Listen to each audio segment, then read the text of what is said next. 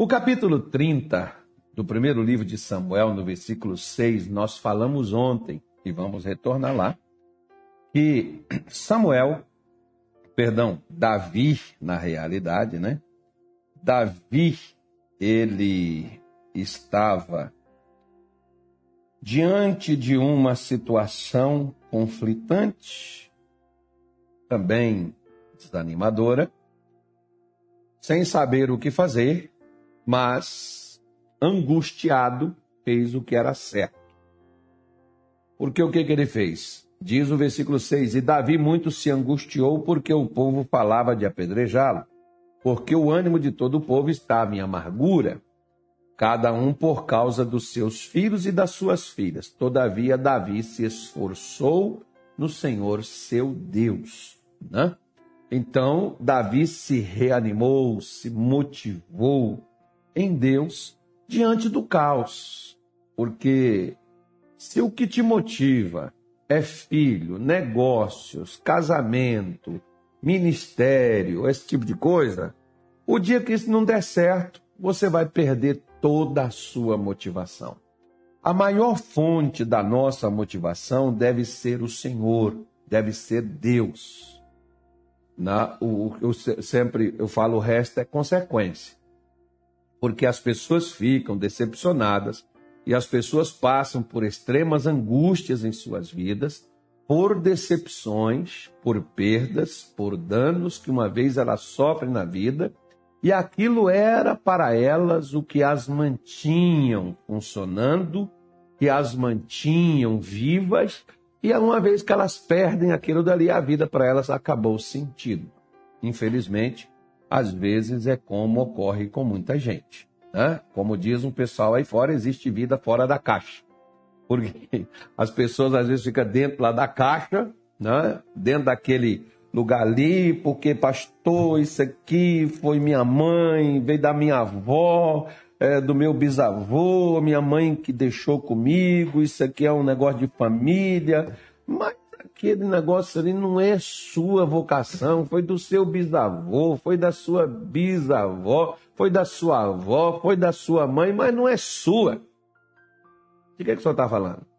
Estou falando de uma coisa para motivar você, não existe nada melhor do que você saber qual é o propósito da sua vida.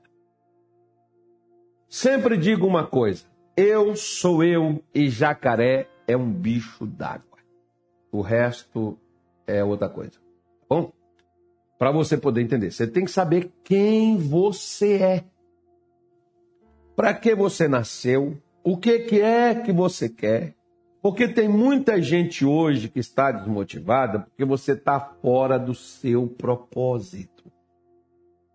Por exemplo, o propósito de Jonas era ir a Nínive, pregar para os ninivitas. Mas Jonas entrou no navio e foi para Tarsis. Por que, que ele estava dormindo? Por que, que ele estava fugindo de Deus? Por que, que ele estava desanimado enquanto todo mundo estava lutando para viver? Jonas queria mais era morrer. Por que, que ele preferiu ser jogado no mar para acabar a tempestade e tudo se acalmar? Ele preferiu morrer porque ele não estava seguindo ou andando no seu propósito. Quando nós não seguimos no nosso propósito, já fica difícil de viver. O problema é que às vezes nós não aceitamos o propósito para nós. Quer ver só? Deixa eu te pegar aqui e te mostrar. Tem gente que vai pular agora, quer ver? Vamos lá. Gênesis 16, né, foi a palavra que como diz um amigo meu, me veio ao meu coração quando eu hoje vou falar sobre esse assunto. Então, deixe eu falar com você aqui, porque quando o Carloto me colocou no ar aqui, a culpa é dele, eu estava vendo, tirando umas conclusões e uma pesquisa que eu estava vindo fazendo com ela, que eu estava fazendo uma outra reunião, terminei a reunião, veio para cá. Mas daqui diz assim, ó. Aviltamento. Você sabe o que é isso? Estado ou condição que revela alto grau de baixaria, objeção, é, é, rebaixamento moral, humilhação, vexame. Sabe o que os, os nazis, não vou falar, não, pode, pode falar não, não sei nem se pode falar, senão o YouTube de ah, não, é os nazis, os nazis, daquele lá da Segunda Guerra Mundial, lá, tal, aquela coisa, é os nazis, você vai entender o que eu estou falando. Sabe o que, que eles faziam com muitos prisioneiros? Eles colocavam eles para pegar os detritos de um lugar e colocar no outro canto. Quando eles terminavam de colocar aqueles detritos ali, eles mandavam pegar de lá e colocar aqui novamente. Ou seja, ele nunca mudava de lugar, né? Quando não era aqui, era aqui. Quando não era aqui, era aqui. Eles ficavam só entre esses dois, essas duas coisas. Assim também tem pessoas que elas ficam entre o bem e o mal, né? Só nunca resolve nada. Por quê? Porque a pessoa perdeu o propósito dela. Quando você ou eu não seguimos o propósito da nossa vida, primeiro que a gente não sabe para onde que a gente vai. E segundo, que a gente não vai chegar a lugar nenhum. E terceiro, se nós não voltarmos para o nosso propósito, nós vamos estarmos perdidos é para sempre. É só momentâneo, não. Porque aí aonde as pessoas vão de fato perder até a vontade de viver. Porque aqui em Gênesis 16, versículo 7, ele diz assim, ó: "E o anjo do Senhor achou junto a uma fonte de águas no deserto, junto à fonte no caminho de Sur." Falando aqui que o anjo achou uma mulher chamada Agar. Quem era Agar? Agar era a serva de Sara que ela deu para Abraão gerar para eles um filho. Só que quando Agar engravidou, ela começou a querer ser a senhora e não a serva. Eu disse que tinha gente que ia torcer na cadeira. Qual era o propósito de, de, de, de Sara ou perdão, de Agar, era servir a Sara. Para sempre. Então quer dizer que tem uns que é lá e eu sou o cara aqui, só tá para ficar aqui. Isso não é sempre, não, gente. Você não é condenado a estar num lugar de servo o tempo, a vida toda.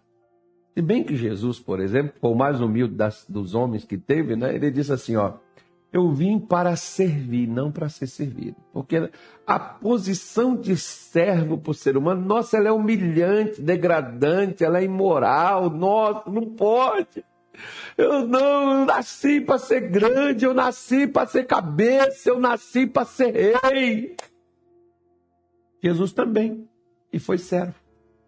Mas a posição de servo para nós é humilhação. Pois é. Mas H estava na posição de quê? De serva. Até que ela se tornasse senhora, primeiro ela tinha que ser serva, porque quando ela se tornasse serva, ela ia saber como se tratar um servo. Simples assim, né? Porque às vezes tem gente que não vira patrão porque não sabe ser um empregado. Meu avô com 92 anos, meu avô me dizia assim: meu filho, você ainda está na igreja ainda? Tô. Olha, meu filho, faz tudo direitinho, faz lá igual eu te falo, porque quem não serve, meu filho, para obedecer, não serve para mandar. Meu avô não, não, não, não lia a Bíblia, não.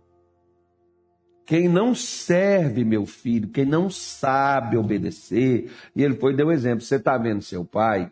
Seu pai já foi rico, ficou pobre, virou empregado, depois virava patrão, depois virou empregado de novo, depois virou patrão e depois não virou nem empregado nem patrão. A vida dele, né? Então, tinha, tinha, tinha as coisas dele lá. Mas o que que acontece? Ele diz assim, ó, por que que o seu pai, sendo patrão, ele vira empregado e depois de empregado ele volta de novo a ser patrão? Porque o seu pai, quando é empregado, sabe obedecer. Por isso que ele vira patrão novamente. Seu pai faliu, seu pai voltou, seu pai faliu, seu pai voltou. Meu pai faliu duas vezes. Como ele mesmo dizia.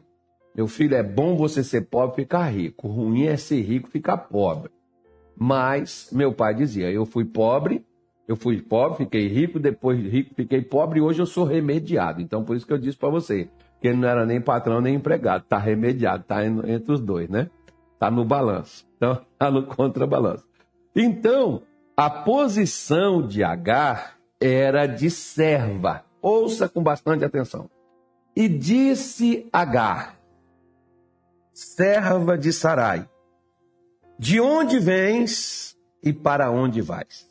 O anjo está perguntando para Agar. Ele perguntar para mim, perguntar para a senhora, para o senhor que me assiste, para você que me assiste, nesta tarde de hoje.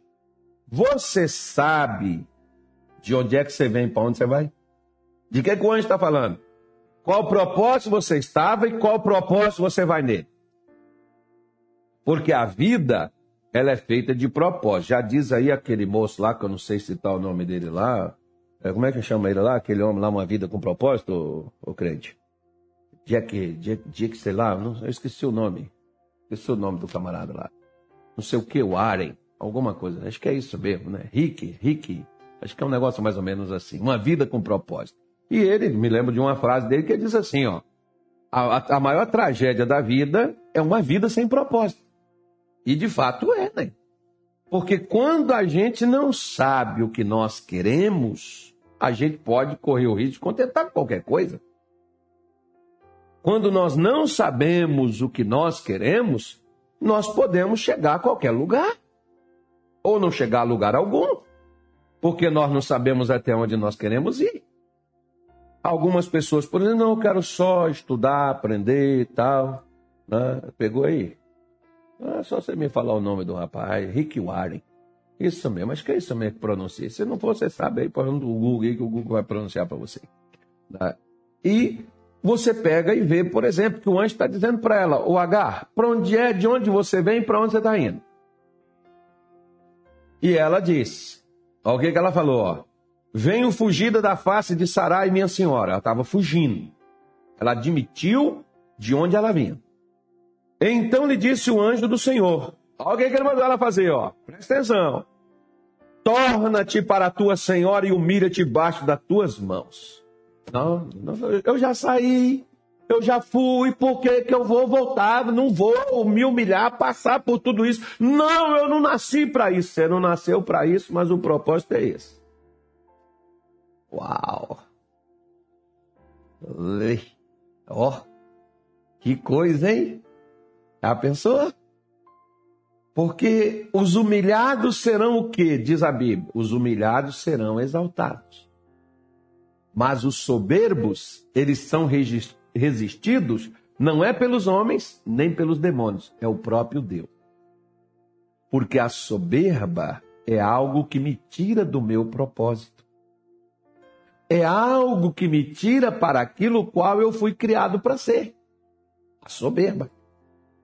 Você vê, por exemplo, Lúcifer, um anjo de luz querubim da guarda, ungido para proteger, andava entre as pedras afogueadas, no Monte Santo de Deus estavas, até o dia que se achou iniquidade em ti. Qual foi a iniquidade que achou nele? Soberba. Por quê?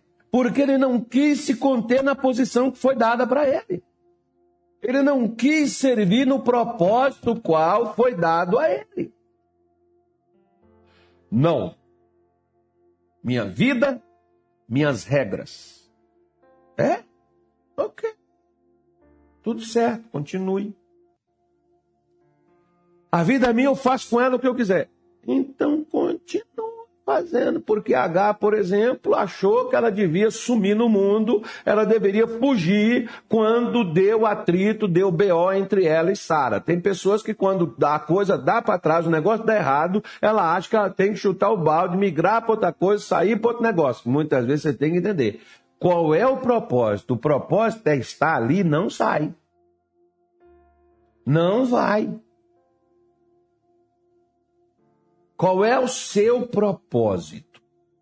Jesus disse. Perguntaram, Pilatos perguntou para ele: Você é o rei dos judeus? Ele disse: Para isso eu nasci, para isso eu vim ao mundo. Então Jesus sabia o propósito dele.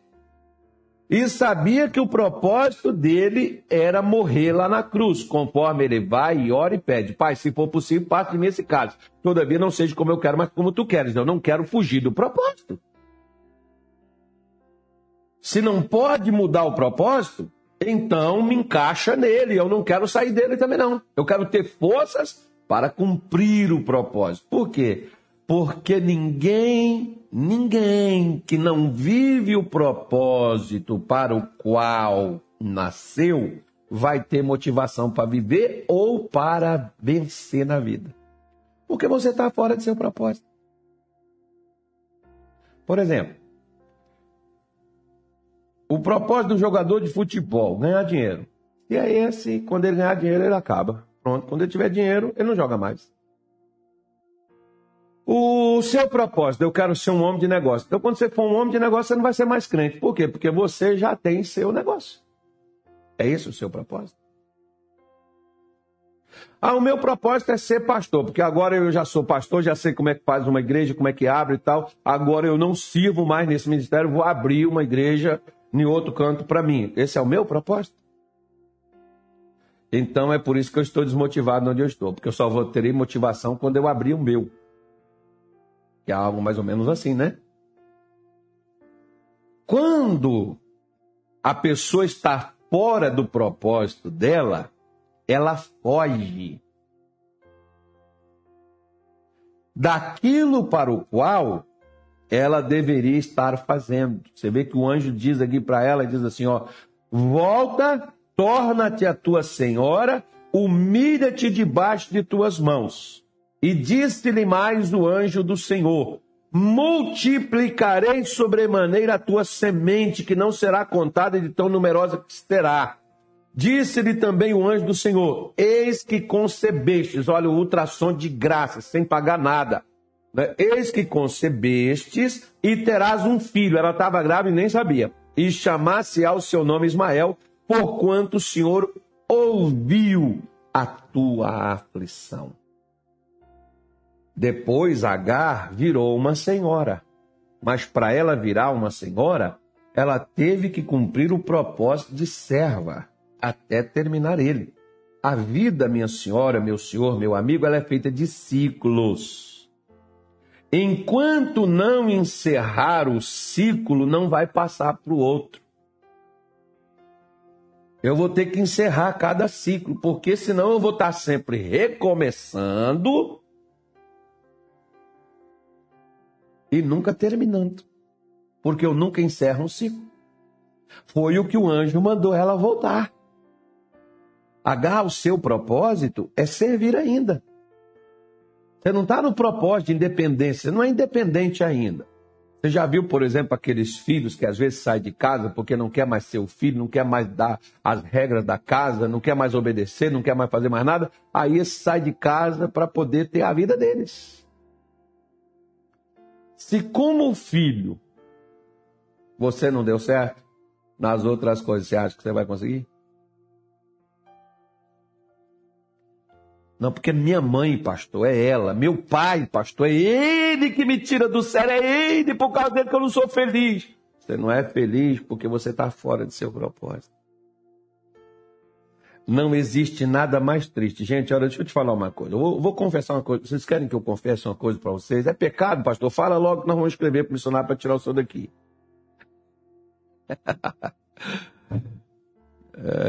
se eu te falar onde é que está a minha vida, você nem acredita. Aí, você veja bem. Se eu perder, eu estiver fora do meu propósito. Tem quantos anos que eu estou no ministério fazendo a obra de Deus? Quase 30 anos só trabalhando. Neste trabalho, nesta obra. Agora, se eu perder o meu propósito, eu vou perder o quê? A minha motivação.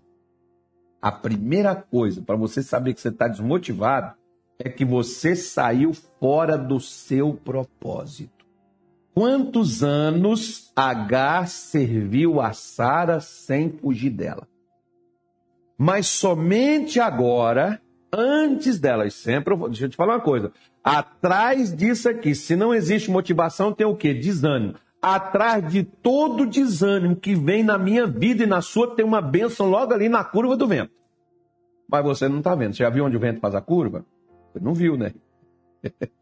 É por isso que a gente para antes. O motivo da gente perder a motivação é estarmos fora do propósito nosso. Você pode ver, por exemplo, o propósito de Davi era combater, conquistar, porque você vê que todo o território de Israel foi conquistado somente nos dias de Davi, trezentos e poucos anos depois que Josué entrou na terra de Canaã. Nem Josué, que foi o conquistador da terra, alcançou todos os territórios. Nem Saul, que era mau, cara de pescoço, imbecil, de dólar, sei lá o que, ou seu cão que chupa manga, ou sei lá qualquer coisa. Nem o Saul conquistou, era valente, brabo, corria atrás dos crentes, queria matar o Davi. Pois é, mas atrás do inimigo para conquistar o território ele não correu. Davi foi o que unificou Israel de Dan a Berseba, norte, sul, leste, oeste, tudo nos tempos de Davi, unificou, conquistou toda a terra que Deus prometeu a Abraão, Isaac e Jacó que daria. Foi Davi que conquistou ela.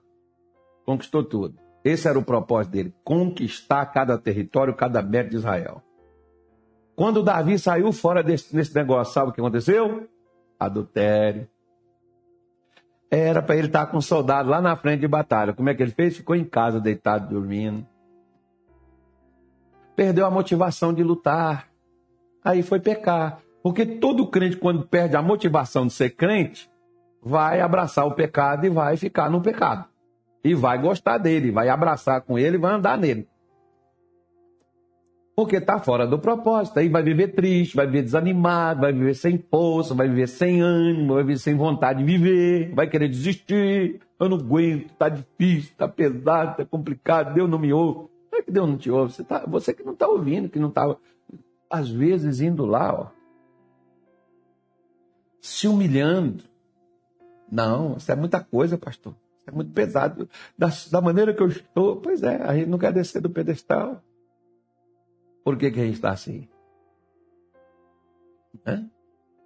Por isso, Davi conquista todo o território, faz guerra com todo mundo, conquista tudo, aí vem Salomão. Aí Deus já põe o nome no menino Salomão.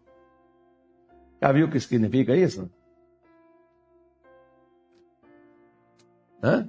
Deus já põe o nome do garoto assim. E nos tempos de Salomão, 40 anos nos tempos de Davi foi guerra. 40 anos no tempo de Salomão foi paz, só aprendizado. Salomão falou três mil e poucos provérbios. Salomão compôs tantas coisas, falou tanta coisa bonita e fez tanta desgraça. Por quê? Porque saiu do propósito dele.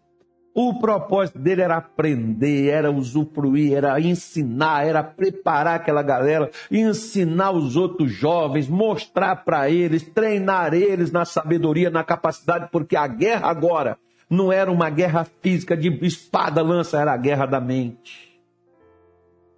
Era trazer a paz para dentro do coração, trazer a paz para dentro da alma.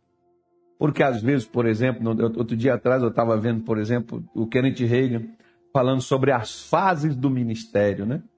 O ministério tem fases. A gente tem aquela fase, às vezes eu olho para mim, por exemplo, eu vejo que eu tinha, tem gente que diz assim, ah, pastor, o som mudou. Claro, você tem que evoluir, você tem que melhorar. Se foi para pior, Deus o livre e guarde, ora por mim. E quando a pessoa muda para o pior, não, não, pastor, o senhor está assim, mas né, Eu estava assim mais light, antigamente, para não dizer assim que eu era bravo, igual bicho, onça, né? leão amarrado com fome. Né? Eles falam assim, o senhor está mais manso. pois é, as fases passam. A fase de achar que você, você pega, por exemplo, quer ver? Olha, te mostrar aqui. Vamos falar de uma forma que as pessoas possam entender da melhor maneira possível. Vamos pegar aqui dentro da floresta aqui, vamos abrir uma estrada. Qual é a primeira máquina que vem? Vem aquele chamado trator de esteira, aquele bicho po poçante, vem com aquela lâmina na frente, pega naquelas árvores, arranca elas pela raiz, quebra ela, dobra no meio, joga as pro chão e sai abrindo aquela estrada e tá aquele negócio, tá pronta a estrada? Não, ficou buraco, ficou coisa, que teve a, a árvore ali, por exemplo, teve arrancado pelo, pelo, pela raiz, ficou aquele buraco lá no chão, aí vem aquela outra máquina tampando, aí depois vem a outra nivelando, aí vem o joga, joga um negócio, aí joga o outro, joga, eu não sei, não sei como é que faz estrada, gente, de asfalto. Tem que ser o cara já trabalhando isso aí. Né? Depois vem aquela outra máquina assim, ó, pavimentando, depois vem aquela outra máquina, joga o asfalto, depois vem aquela outra assim, põe a... aí a estrada está pronta. Ou seja, tem fases. Tem fases da vida que a gente comia igual um louco e a gente não engordava. Hoje a gente não pode sentir o cheiro da comida e a gente está engordando. Você vê, por exemplo, você nasceu careca, nu e sem dente. Depois você nasceu, já veio. Ó. Depois você só chorava e dava aquele sorriso, não tinha nem dente. Aquela coisa linda da mamãe, oh, que lindinha, a cara do pai. Olha só, não, é a cara da mãe. Não, ele não parece nem com o pai nem com a mãe. Tá bem que não parece com um bicho, né, gente? Aí Aí vem as fases, aí depois vem, a vem, vem, ali a infância, depois da infância vem a adolescência, aí a adolescente só fala besteira. Tem uns que até falam nem adolescente, aborrecência, o tempo da aborrecência.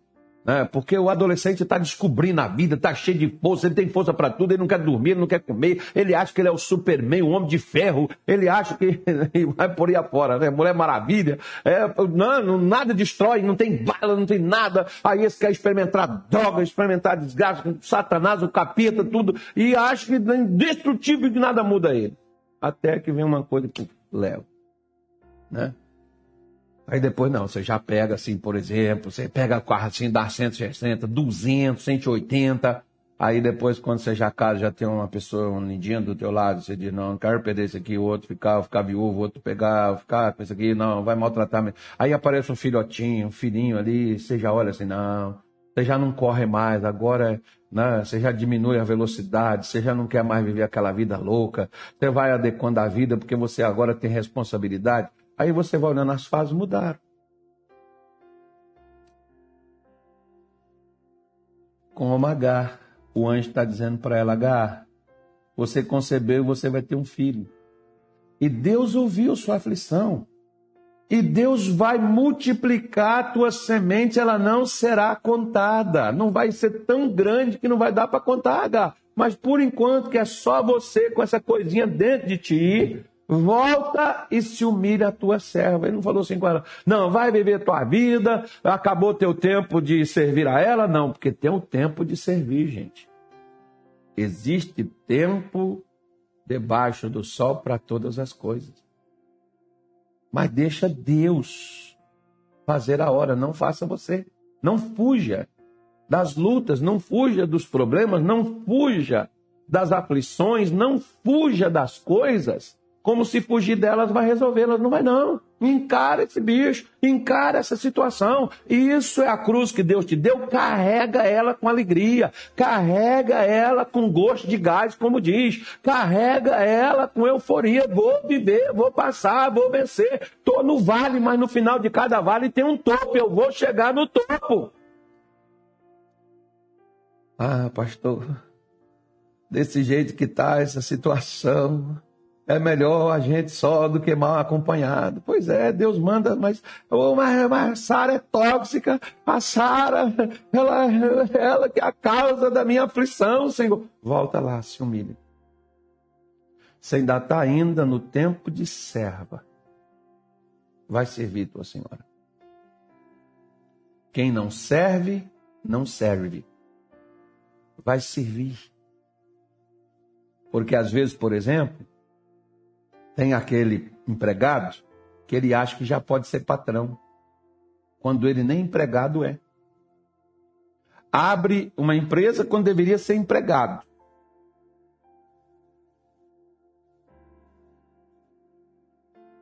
E a empresa vai, fechou as portas. Que demônio, né, pastor? Pois é, qual o propósito?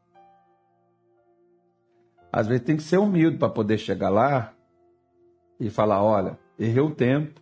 Pode ser até que o propósito seja aquele, mas o tempo não é o momento. Era o propósito de Deus crescer H? Era. Mas não era o tempo. E no tempo que eu ainda não cheguei onde quero chegar, eu devo estar motivado. Porque quando você está dentro do seu propósito, você se motiva. Porque o maior motivador seu é o que você faz. É isso que te realiza, é isso que te entusiasma, é isso que te deixa feliz. Você vê, por exemplo, para que sofrer mais que quem sofre no ministério? As pessoas sofrem muitas coisas, sofrem profissão, tudo dela. Mas ministério, meu filho, a gente é odiado e maltratado pelos de dentro, não é nem pelos de fora.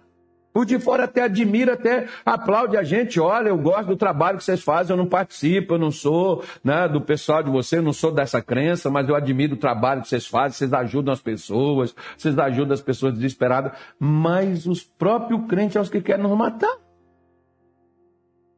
E a gente. não é que a gente é sadomasoquista, não, gente. É que a gente, esse é o nosso propósito. E dentro desse propósito nós estamos motivados. Quer, mas não vai. Porque você é o responsável pela sua motivação. Não são as pessoas que vão te motivar, mas você. Você está dentro do seu propósito? Opa! Mas está difícil. Continua. A maior motivação é quando você está dentro do seu propósito. Por isso que o anjo manda ela voltar. Volta para lá para tua senhora. Se humilha lá. Vai lá com ela. Deus ouviu tua aflição, Deus sabe, Deus vai te engrandecer, Deus vai te abençoar, mas ainda não é o momento. O problema é esperar na adversidade, né? Porque esperar na abundância é uma coisa muito boa. Mas na adversidade, Jesus tem misericórdia. Deus do céu. Senhor, eu estou doido. Você vê, por exemplo, aquele povo, a vontade daquele povo é sair do Egito, sofrimento, aquela dor. E Deus está dizendo, não chegou ainda, ainda não. Mas na hora certa, chegou lá, tirou lá, foi lá e fez. Vamos fazer a nossa oração que está na hora, vamos falar com Deus? Nosso Pai e nosso Deus. Senhor, quantas são as pessoas que estão aflitas por causa daquilo que elas estão vivendo sofrendo em casa, com a família, no trabalho, com o patrão. Meu Deus, são patrões com seus funcionários. São pessoas, meu Deus, que às vezes sofrem até mesmo na igreja, perseguições. Senhor, em todos os setores no governo, Senhor, onde quer que essa pessoa esteja, nós estamos passíveis de enfrentarmos as angústias da vida. Mas nós oramos aqui nesta tarde de hoje e nós te pedimos, assim como Davi se motivou, Davi se animou para levantar, perseguir os seus inimigos, os que sequestraram sua família, roubaram seus bens e queimaram suas casas. O Senhor fortaleceu a Davi, ele levantou e voltou novamente para a batalha, porque era na guerra mesmo, era na força e aquilo ali tinha que ser recuperado. Mas nem Davi nem seus homens queriam mais lutar, para eles a vida tinha acabado ali. Mas o Senhor ainda não tinha fechado o livro e não tinha encerrado as coisas, porque Davi ainda estava vivo, sua família estava presa, sua vida fracassada mas o Senhor tinha vitórias para dar. Por isso, Davi se levantou e foi atrás dos seus inimigos, seus adversários, venceu e recuperou tudo o que perdeu. E é por isso que nós também nos levantamos e vamos atrás daqueles que nos alcançaram, que destruiu o que é nosso, que prendeu o que é nosso, que atingiu o que é nosso, que destruiu o que nos pertence, para dizer: Satanás, seu reino acabou Pegue suas doenças, pegue suas moléstias, pegue suas pragas, pega seu desemprego, pega sua miséria, pega sua tristeza, pega sua angústia, pega sua depressão, pega sua ansiedade, pega a sua síndrome do pânico, pegue em nome de Jesus o seu descontrole emocional, Pegue em nome do Senhor Jesus esse câncer, esse tumor, esse nódulo. Pegue em nome de Jesus esse fracasso, essa derrota, essa miséria, essa amarração. Vá embora, saia dos caminhos do filho, da filha, do marido, do pai, da mãe, da esposa, da mulher. Saia em nome de Jesus da vida deste jovem, da vida deste homem, da vida desta mulher que nos acompanha. Eu quebro a sua força e exijo, saia no nome de Jesus. Pai, coloque a tua bênção sobre a vida, meu Deus, de cada pessoa. Ajude, Senhor Jesus, a todas estas pessoas. Dê a elas, meu Deus, a tua bênção e o teu favor. Eu oro, meu Pai, e eu te peço, no nome de Jesus. Amém. E graças a Deus.